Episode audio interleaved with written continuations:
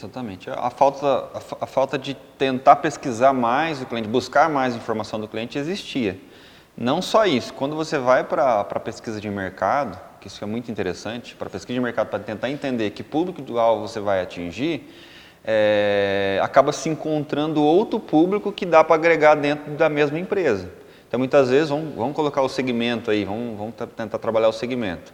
Muitas vezes, a loja ela vai focar lá em uma estratégia de atender é, moda feminina, mas, ao mesmo tempo, ela percebe que na pesquisa de mercado, esse público ele é interessante, mas ela consegue agregar, de repente, algo específico do masculino junto porque também é um público que pode frequentar. Então ela percebe essa necessidade Show. e aí ela acaba entendendo que pode se agregar. Então, dependendo do, do tamanho, do volume da demanda que ela vai ter na cidade dela, ela pode identificar, porque uma cidade de 10 mil habitantes para uma cidade de 100 mil habitantes dá uma diferença muito grande.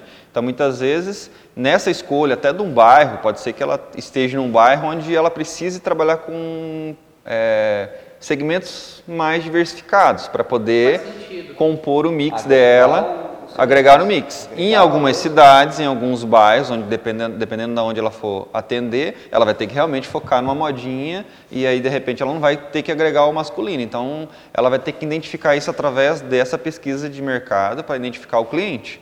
Faz sentido. Até vou contar um exemplo. É, em um dos clientes que eu, que eu atendi, ela trabalhava realmente com o feminino e ela adicionou, ela contou para mim por que, que ela adicionou masculino. Ela falou para mim que adicionou masculino e começou masculino pelo fato, fato do quê?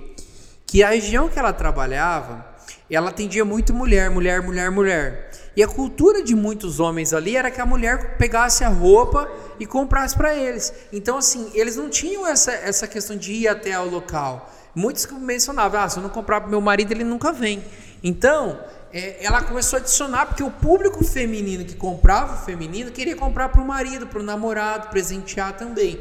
Então ela começou a isso, começou como uma venda adicional. E depois ela começou a aumentar o faturamento, tá? Por essa questão de prospectar clientes em relação a isso. Por quê? Porque ela visualizou esse, esse sentido. Ela começou com foco e, e, foi adicionando outros produtos, mais ou menos dessa linha que você falou.